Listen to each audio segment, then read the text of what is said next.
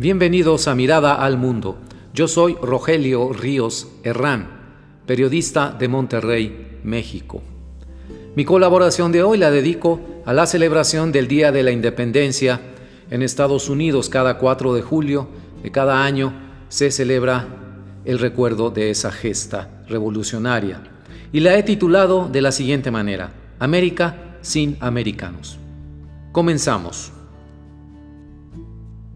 Siempre he pensado que la celebración del Día de la Independencia de Estados Unidos el 4 de julio es un motivo de fiesta para todo el continente americano. La influencia de la Revolución Americana de 1776 fue profunda.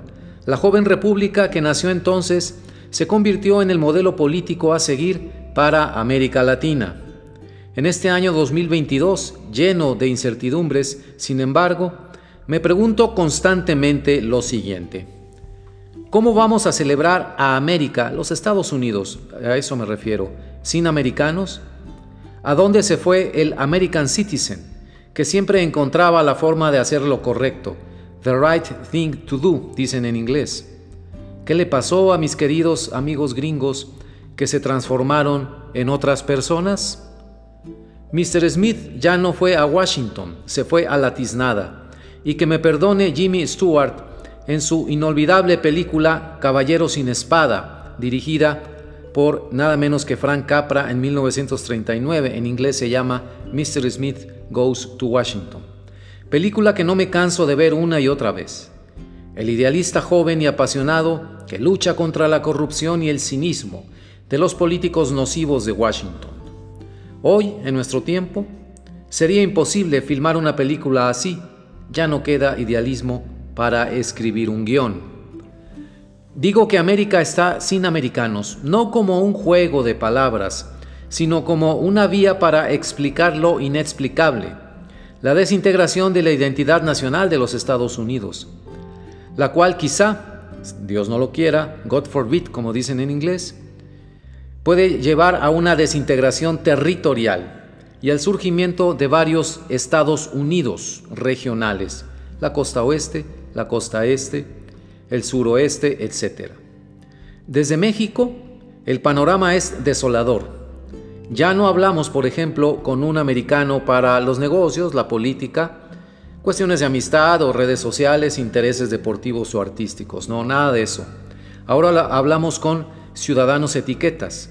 Y vea usted la variedad. Rojo, azul, pro-choice, pro-life, evangélico, católico, judío o musulmán, negro, blanco, brown, hispano, asiático y el debate sobre la teoría crítica de la raza, pro armas o pro regulación, pro 6 de enero o anti 6 de enero, cuando el famoso asalto al Capitolio en la ciudad de Washington, pro Trump o anti Trump.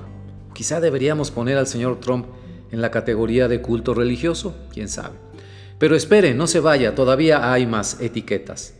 La República de California, que en cualquier momento se declararía independiente de la Unión y especialmente de Texas, su antítesis, el Estado con los políticos y la cultura política más rústica de los Estados Unidos. Además, los nativos americanos, de los cuales se acuerdan los políticos solamente cuando hay elecciones los pro cambio climático y los pro petróleo. Acuérdese de aquella frase, drill, baby, drill.